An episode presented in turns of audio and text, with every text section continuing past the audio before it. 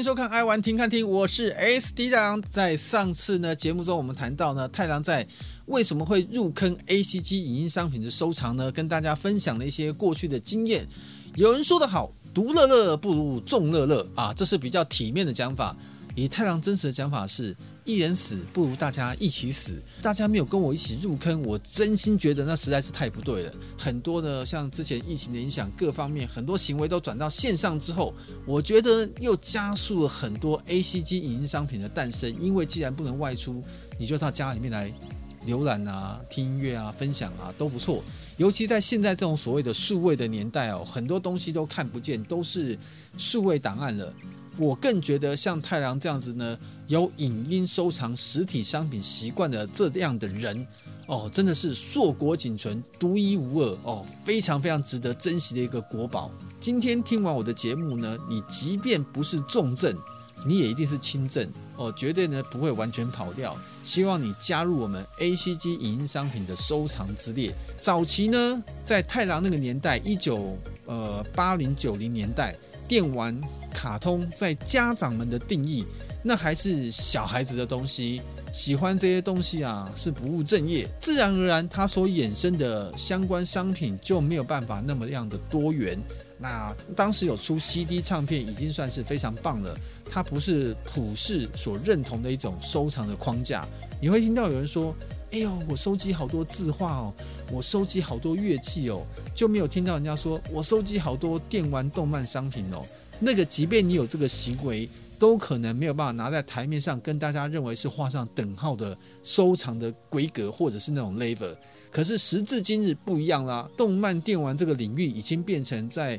普世的认定之下，已经是一个正当主流的行业。它也有相对的社会所产生的经济价值，所以在这种情况之下，因应而生的这些影音相关的收藏商品呢，自然而然的，他们就会做得越来越好。太郎最近呢，买的跟动物森友会有关的这个专辑，你看到初回数量限定生产版这个动物森友会的这个原声带，它初期的早期购买的特点呢，还会送你一个束口袋，就是动物森友会的这个。树叶造型这个束口袋在里面，你看越做越精致哦，不是只有做 CD 的本体，你还要给人家一点点周边的商品啊，或是特点，大家买起来才会开心。也就是说呢，既然在这个大家都去数位的年代，你相对来说敢做实体商品，你就要相对拿出很多很多的诚意跟价值。所以接下来这种的操作手法啊，在行销上面，我觉得这些厂商也做得非常非常的用心。所以我们其实也知道，台湾有非常多的收藏者，有很多是太阳节目的观众朋友们，像收藏这个 FF 还拿过金氏世界纪录的人也有，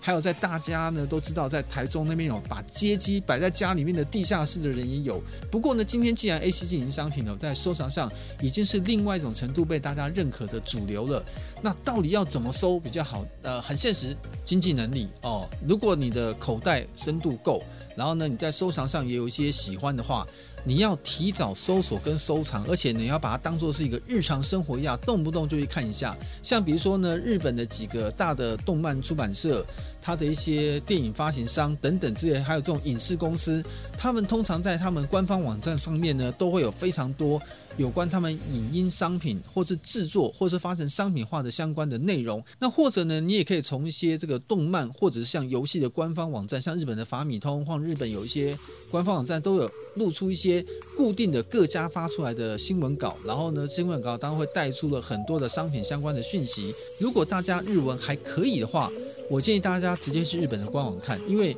通常你可以从图像啊各方面都可以辨识出这是你喜欢的 IP 形象的一些商品。然后之后呢，他们可能就会有一些发行的计划跟日程，甚至就算是翻译不一定完整对，这个滑鼠按右键就可以把网页直接翻译成繁体中文了。看那个翻译的意思哦，至少七七八八也可以了解大概的概括。所以太郎呢有一个最大的乐趣哦，就是。平常工作之余结束之后，如果回到家晚上没事的时候呢，因为不知道他这个讯息太多，时不时我就会跑到 Amazon 啊，跑到日本的这个涛儿唱片啊，日本的 HMV 啊，或日本的乐天日本，或是日本的雅虎拍卖等等的地方，把一些游戏中的关键字呢直接丢上去，然后在下拉式选上我喜欢的项目，比如说是音乐类或是什么样公仔类，去搜索看看图像上面的一些图文资料有没有直觉就用图片吸到太郎的某个新的东西。就像举个例哦，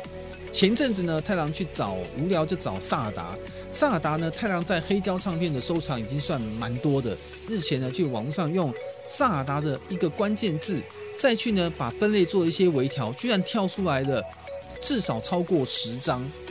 太郎没有买过的萨尔达的黑胶唱片。哦，这个我就很意外了，而且很多唱片其实已经是绝版的，那有些是复刻再版的，所以在那个过程之中呢，太郎就把这些已经绝版的或复刻版的一些相关资讯，再去贴到太郎平常最喜欢去的日本雅虎拍卖，因为有一些这个日本雅虎拍卖，它会跟台湾的一些代购网、代拍网具有做城市上面的联动，你可以很快的贴过去就知道它大概换算的一个价格跟价值，所以呢，我后来发现哇，又收出了非常多。这个萨尔达的东西，甚至还有一个很妙的东西哦。前一阵子呢，刚好呢有一个游戏有叫做《死亡鬼屋》，这是以前在早期的时代是那种射击的鬼屋游戏。近期呢，在美国，它发行了《死亡鬼屋》的两款的黑胶唱片。这个如果平常你只注意。东方的网站消息，你你有去看西方网站的话，根本不知道《死亡鬼屋》在欧美地区发售唱片的。其实有时候你光看日本资讯，有时候不准。像《进击的巨人》的第一部跟第二部，它的黑胶唱片有很多东西是在国内日本国内不发行，发行在海外的哦。所以这种东西你有时候正好看到这种机会呢，就千万不要错过。太郎的习惯呢，会我通常会把这些做成一个 Excel 的清单，哪些相关的作品，然后我在 Excel 清单上面会有一些备注说。我最后一次查询这个网站是在什么时候？几月几号？什么时候？那太郎有个习惯，通常逛网站会逛到天荒地老，逛到每一个地方都该走都走过，走到那个下面的页面的标签没有得可以切换的。我在我的 Excel 表上注记说：诶，我最后一次逛这个网站呢是几月几号？我下次再到同一个网站的时候呢，我只要对照 Excel 表，我就会看看在这个日期之后所发行的东西，肯定都是我没有看过的。那如果刚好那个东西呢，只是我认为好，值得来买一下，但是呢，它没有到收藏的等级，这时候你又囤到第二片以上的话，哇，那真的就很亏的。因为像这种收藏品在在台湾来说，它并不能算是非常的大众，尤其是影音收藏品的单价都不低。如果说你没有一点的稍稍的经济基础，你要收藏这些东西的话，真的买错。你要再转卖出去的时候呢，就会非常非常的辛苦。所以太郎有几次的经验是，你买到了，收错了，你最后把它贴在这个拍卖网站上，有的时候还是被跨海海外的 eBay 啊这东西买家给买走了。但通常你要卖他这个，你多买的东西。价格可能都没办法设定太高，大概就是你原价差不多再减一点点，或再增加一点点，当做就打平就算了。所以这个在购买的时候呢，要特别注意哦。接下来我们再来看看时代的眼泪。其实呢，既然要讲到影音商品，影音商品呢，它的记录的规格啊，也是有时序上的演进哦。当年这个我们这种年代玩这个游乐器的环境啊，或用电脑这个环境设备是多么多么的克难跟简陋啊。我也跟大家曾经在节目中分享过，当年太郎打电玩的时候，还要买那种四寸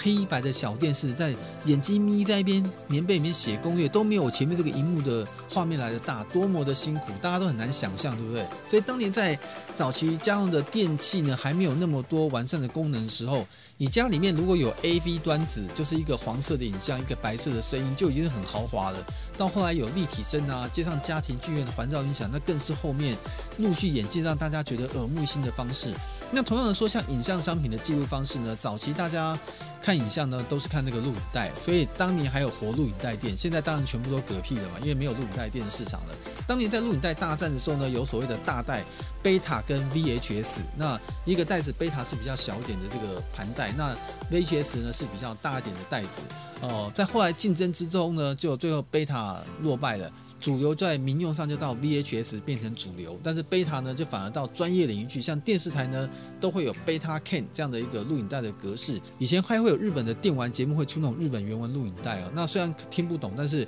我很喜欢收藏这些东西。还有以前像什么电玩名人高桥名人，他那个连发三十几次那个记录的画面，或者是有某些日本当年很喜欢把一些游戏高手。玩这种游戏的过程记录下来，过关的过程卖成录影带，等于就像你想象中取代你在电玩店看人家打电动那种感觉，所以这也是很有趣。这种录影带，太郎在日本也会收，可是收录影带最大的麻烦哦，就是这个录影带会潮湿。就跟我们用那个盘带的录音带一样，一潮湿发霉，这个录影带就挂了。你又不可能把霉的这个录影带放进这个机器里面去卷，让那个磁头都被弄脏。所以录影带它收纳呢，其实是非常的不密。那到后来有光碟储存量比较大一点时代呢，就有所谓的 Video CD。那 VCD 的画质已经比当时这种所谓无线天线啊那种的类比的画面来说，画面已经清晰很多了。然后后来从这个 VCD 又演进到了 LD，很大的 LD 哦，也是时代的眼泪。跟这个十二寸的唱片一样的大，然后是用光碟的方式来做记录，声音虽然是类比啊，但是当时的影音效果呢，已经非常的棒。太郎其实在 LD 的年代也有非常庞大的收藏。当年你要看 LD 哦，你还要买一台字幕机，让这个单独的字幕呢跟着那个 time code，就是那个时间码的。呃，字幕的过程到了时间，那个码就丢出来，告诉你这一段的字幕是什么。LD 呢，演进到后来之后，也是因为呢，它收藏不易哦，然后再加上它记录的方式呢，很多人觉得容量还不够大，它后来又再往后面演进呢，就到 DVD 登场了哦。DVD 登场的时候呢，画质又当然更大幅度的提升。我觉得 DVD 存在的活的年限其实有很长的一段时间，后来从 DVD 又到了蓝光光碟 BD，跟蓝光光碟当时同样打仗的时候，Sony 又再打了一次。有以 Sony 为首的，我记得是蓝光 DVD，还有当时另外一个阵营呢是推出所谓 HD DVD，两边当时都有推出各自的播放机哦。太阳就是那个冤大头，HD 的播放机，HD DVD 播放机也有买，蓝光播放机也有买，就最后呢，呃，蓝光赢了，HD DVD 输了，所以那个机器我就放在那个冷冷的一角，以后就当做时代的记忆吧。那蓝光光碟出来之后呢，当然给大家非常高的画质，到一零八零 P 这种。呃，负 HD 的这种状况之下，后来呢，到了 4K 出来之后呢，又有更高解析度的 4K 的播放机，4K 的影音光碟，甚至到后来呢，更超高画质的这个 UHD、Ultra HD 的画质的这种蓝光光碟，所以在记录的方式演进之下呢，会让大家这个。影像的感受哦，非常的非常的不一样。不过在接下来眼镜，因为已经到了像是最近网络越来越快、五 G 的年代，速度越来越快之后，很多像 Netflix 啊，或像接下来的迪士尼加等等之类的，业界的看法。普遍会认为，到 8K 的年代，应该是不会有记录的光碟，都是用串流方式来做的。所以太郎都不知道，到时候我们在有更好的影像作品的时候，是什么东西还可以拿在我们手上，好好的收纳起来。这真是让人家想想很担心呢。那当然，在声音的部分呢，它演进也是非常的多，像刚刚太郎讲的录音带。像有些专业器材，像 ND 这种光碟的记录方式呢，来去录所有的声音。然后到后来的像 CD 出来之后呢，又是一大革命。那当然 CD 出来之后，后面以 CD 的概念为首，有非常多的演进。像我们有个音效规格很有名，叫 DTS。DTS 这种数位的音效，这种 DTS 也出过 DTS 的 CD，就是你要有 DTS 的解码的扩大器，再加上你的本身播放器也能够解 DTS，透过扩大器的这个输出，就可以享受到呢非常震撼的好的音乐的音效。后来呢，还有所谓的蓝光 CD，用蓝光播放机的取样方式，等于是用更大容量方式会记录更高的音频，这种蓝光 CD。后来这个 CD 的规格跟压制方式就非常多元了。那普遍呢，大部分的 CD 播放机都可以播。我们后来有听到什么 HD CD 啦，什么 NQ CD 啊，就是什么 HQ Two 啦 CD 等等的这种很多的音效规格呢，都是这个各家公司用他们所谓的一种新的录音方式或新的光碟压制的方法来跟外面来强调。它的这种作业方式呢，会保留更好的声音的效果。那还有像 Super Audio 的 CD，就 SACD，SACD 呢听起来的音效跟音质呢，我个人是比较喜欢。我不管说其他好不好，我个人听的喜欢，我也觉得音质我觉得好像比较好。那当然我必须要说，动漫电玩比较少，大部分都还是正常的 CD 规格。可是如果有一些像是卡通啊、交响乐啊，或者是一些电影原声带。很多时候呢，他们就会出一些特殊规格的音乐记录 CD，让那个声音的品质变得更好。像是太郎前阵子收到那个有关当年红遍一时的《城市猎人》哑语聊的这个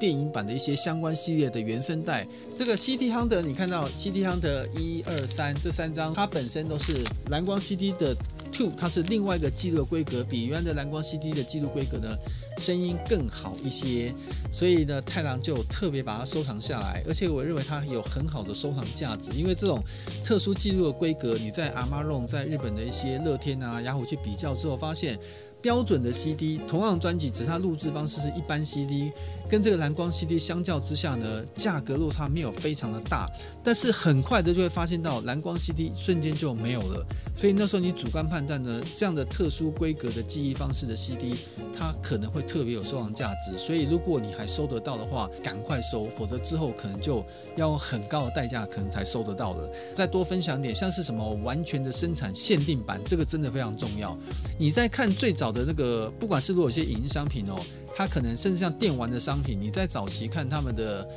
发行预告表时候，现在都很流行送特点，或者他会告诉你呢，这是一般版、特点版、呃限定版、完全生产限定版。哦，限定版呢是表示这个限定版当然也会有数量，但通常数量会比较还有一个量，但是完全生产限定版呢就有可能是这个产品生产完了之后，呃，只要卖完了，它就不会再生产了。那我还是要举一个一些比较血淋淋的例子哦，像是之前有曾经跟大家聊过的，就是那个和风味非常重的大神这款游戏，它现在出的这个黑胶唱片，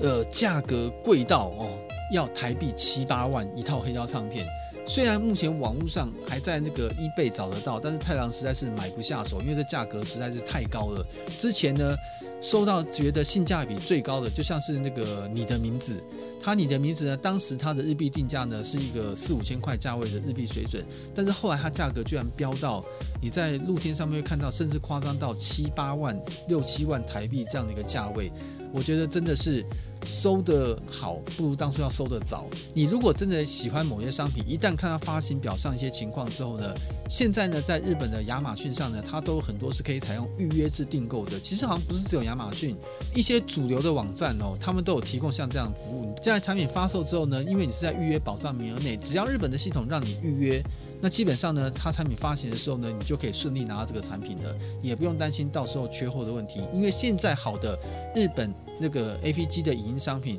通常一缺货，它市场上很快就找不到。再你会看到它可能在很短时间内，在拍卖网站上，全新品就是用很夸张的价格直接卖给你了。我曾经看过一个很夸张的东西，那个商品呢是今年二零二一年的四五月发行的某个东西。当时的定价呢是日币两万七千多元，结果呢，我现在发现台湾的露天拍卖网站上卖了同样的东西，因为这商品后来很快就绝版了，结果他就把这个商品定价成台币两万七千多元在卖，看到没有？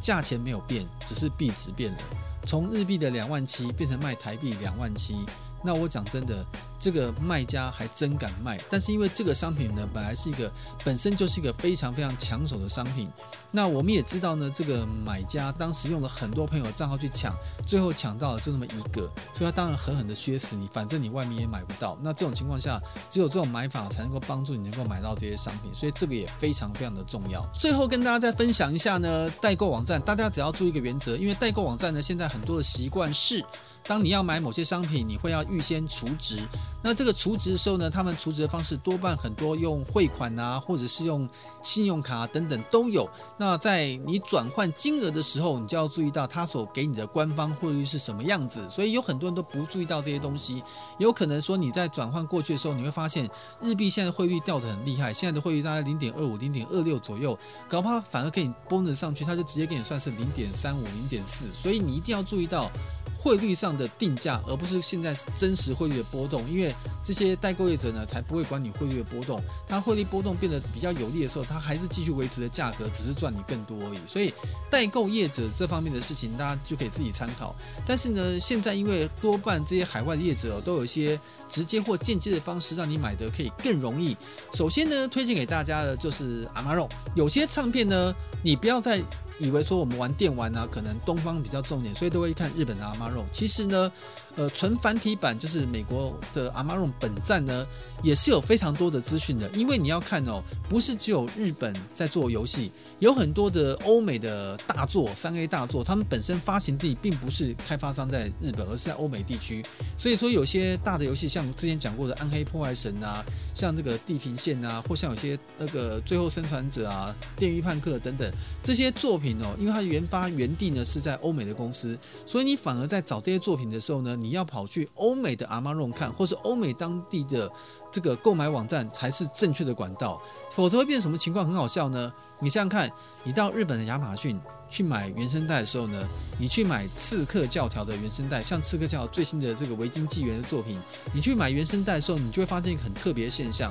你到美国的刺客教条去买，你会发现到，诶，价格好像比较便宜。但是当你到日本的 Amazon 去买一样的东西的时候，你就会发现价格怎么贵那么多？为什么呢？因为对于日本来说，这个叫进口商品，因为它原产地是在美国，你不跑去美国直购，你跑到日本去购，等于这个商品呢，先从美国飞到日本去，日本对他来说是舶来品，再从日本卖给你，那你何不直接跟美国买就好？所以呢，在购买东西的一个很重要重要的 paper，大家一定要记得，你要买的商品它的发行公司本身是在哪里哦。现在游戏已经不是完全呃。东方一枝独秀年代是全世界都很均衡，甚至很多重要开发商都不在日本。那这种情况下，如果开发商是在欧美地区的话，建议大家一定要东西的阿玛龙都比较一下价钱，尤其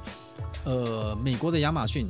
常常会推出一些促销活动，有时候呢，就可能只要超过八十美金以上的话，它就运费全免。之前本来这个有截止时间，但是会最近有发现哦，它时不时就来一个超过八十美金就免费运送这个方式。不要小看这个运费，有时候运费真的差价非常非常的多。所以呢，如果你是在亚马逊上面买的话，有一些商品呢，它可能是不能送台湾那个例外，那你只能透过代购业者去单独买这些商品。大部分很多商品呢，尤其像 ACG 的太郎首选都是在亚马逊的日本或亚马逊的美国这两个地方来买，它的买法呢就会变得非常非常的多元。再就是，如果你是在日本当地买的话，扣除亚马逊，像太郎刚刚讲的 HMV，还有像涛儿唱片，也是一个非常适合购买的管道。那两边的货源呢，其实有时候呢各有不同。像太郎自己本身在 HMV，在涛儿唱片本身当时在日本当地都有注册，现在从网络上注册好像也可以，就是你注册完之后呢，消费下次会有购物金可以累积。HMV 的购物，它也是可以不用透过中间人，在购买之后呢，直送台湾。那至于呢，涛儿唱片呢，是太郎过去常在节目中分享去日本最喜欢窝的地方，在日本当地的实体店哦。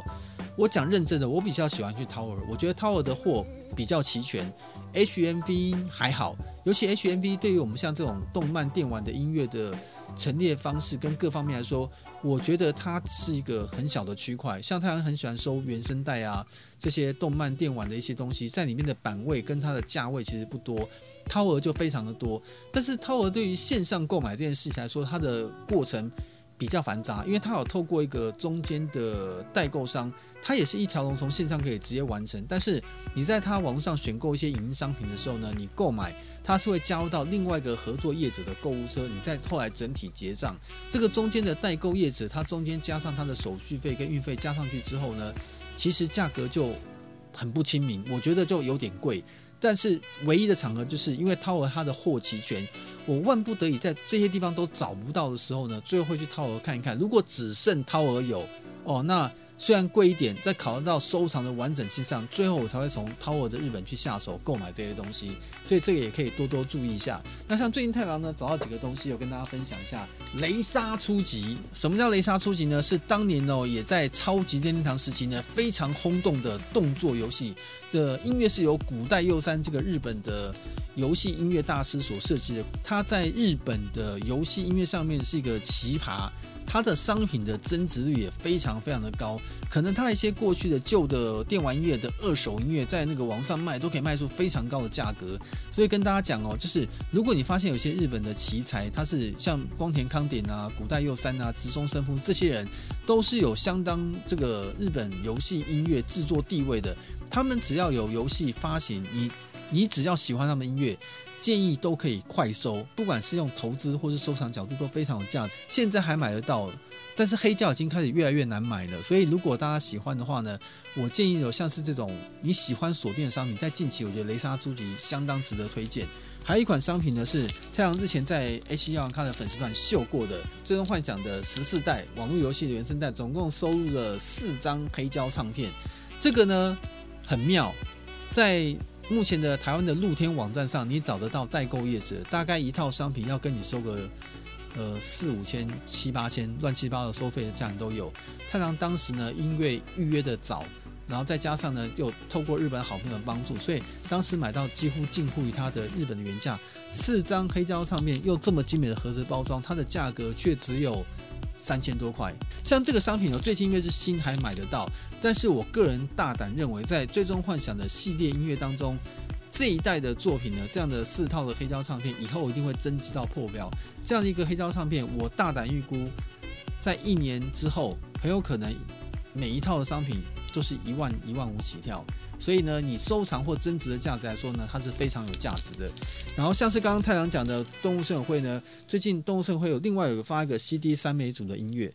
它里面居然收录了九十五首音乐。哦，他等于是把用三首不同音乐呢，收集了很多呢在游戏当中的一些角色的主题音乐，所以呢也是非常的特别。所以像这样的商品呢，就是太郎其实可以说，他从发行计划一定了之后，太郎就一直关注他，知道他一开放可以预约的时候呢，太郎就会立刻出手。在亚马逊上面的预约或 H M D 这些等地方的预约。他都是在预约当下呢，他就会让你单独个别下单。比如说，诶，我明明想要加购物车、购物车、购物车，最后在一起结单。但是在他们这这些网站上，预约性的商品哦，他都会叫你先结单、先付款，跟其他的订单分开，跟有现货的分开。他在寄送的时候呢，才方便他做打包。你不要说把还要预约的，跟这商品明明就已经已经都发行了，这个是十一月发行的，因为等这十一月，他反而会让你全部打包在这台寄，它很没有效率。所以呢，他们会让你预约商品会单独来结单，那再提供给大家一些小技巧。你不管在看什么网站，你去点进去的时候呢，它右上角呢，你都可以用 Google 翻译，它会告诉你这个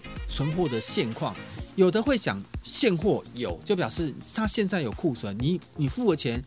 它就会包装生产，就是直接运送出货。那有一些呢是说还要再预定订购，大约两到三天。通常这样写的方式呢，是表示呢它可能资料库呢有跟原来发行商资料库有联动，他们在及时更新，表示你只要买到这个东西，它可能没有现货，但是调货两到三天内可以调到。那通常看到这种标题的地方，太郎也可以跟你说，大概也没有问题，也可以下单。那最怕碰到什么就是呢，无现货。通常经验十到十四天，尤其像是 HMV 最容易出现这样字眼。太郎过去的经验，这个太郎就不太敢下单了，因为通常这种状况呢，十到十四天跟跟这个没有现货，过去的经验哦。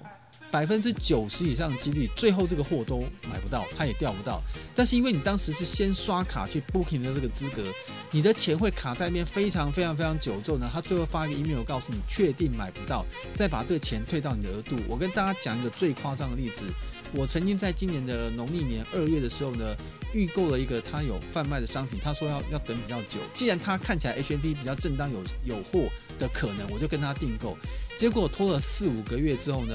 他六七月的时候发份函说确定没有，他会把这钱经过程序流程，大概七到十四天退到我的信用卡额度。那退过来之后呢，银行还会有一点作业时间，所以我明明二月付的款，足足因为没有退还到我的账户是今年九月的事情，你的额度就被卡在一边。我不瞒你说，我现在碰到这种状况，我宁可直接放弃，以免我的钱卡在一边，还不如去找那种日本的拍卖网站，像雅虎等等，去看看有没有现货，这样很容易就可以找到你要的东西。那最后再教给大家一个呢小 paper，是我最不想讲的，但是今天就放送了。你可以把你的商品呢贴到 Google 上面去做搜寻，搜寻什么呢？不要搜寻文字，搜寻图片。你会说见鬼了，你要搜寻商品，为什么要搜图片？因为你搜了图片之后，图片你会发现它都是图片，下面可能会有网址，有时候呢后面会带一个重要字，它会自动去搜寻图片的时候呢，有时候会搜寻一些电商的网站。有时候你会看到写绿色字写现货，或是红色写缺货。其实从这个图片的过程当中，你第一个可以不用看纯文字的连接，就判断点进去一个个点，还要判断是不是这个商品。你先看图就可以从图像上确定就是这个商品的长相。下面如果看到还有写有货的话呢，你点进去，它可以快速帮助你找到是哪一个网站有现在长相的这样的商品。这样呢，也很容易找到你这个商品所存在的位置哦。过去这招太阳是绝不跟大家分享，因为分享之后大家就知道怎么买东西。但是今天也跟大家大放送，经过这么便捷的管道之后呢，各位亲爱的乡亲们，你还忍心放着太郎一个人在入坑，而你完全这个充耳不闻，一点都没有行动来产生吗？所以我觉得这个是非常不对的行为哦。收藏不是罪恶，我讲过，钱没有不见，只是变成你喜欢的样子。所以今天借由这样节目的分析，太郎郑重的邀请各位乡亲父老兄弟姐妹们。也能够在节目的留言板上呢，这个按赞分享当然是绝对必要的。能够热烈跟我讨论一下呢，你们在 ACG 的影音商品收藏当中，最让你值得骄傲的、最让你喜欢的、最让你满意的是哪些东西？跟太郎分享一下。那经过这些管道的介绍当中呢，如果大家已经有一点点的经济能力了，也对一些过去的怀旧的东西或这些影音商品呢，又再度产生一些热血的欲望的，就可以根据这个节目当中太郎的一些经验的分享，重新开始再度入坑，成为太郎入坑回头没有是岸的地狱成员的一员。让我们一起进入非常美好收藏的快乐园地。也希望今天的分享大家都能够喜欢。别忘了跟我们大家一起好好在留言板上分享，让我也能够来分享你的快乐，你也来分享太郎收藏的喜悦。再次谢谢大家，我们爱玩停看听，下次再见，拜拜。谢谢大家收听。那希望在每个礼拜，我们提供给你好听的 ACG 音乐跟内容，让大家都非常的喜欢。如果你支持我们，请到 ACG 高玩咖的粉丝团按赞分享，让我们设成抢先看。另外呢，也欢迎到 YouTube 频道订阅我们，开启小铃铛，收取最新的讯息。当然，还有我们的音频的频道 Podcast，在很多的频道上面都有我们的节目可以听得到声音。当然了，如果想留言的话，欢迎到 Apple 的平台上留下你的留言，我们会尽心来为你服务。希望大家多多支持喽。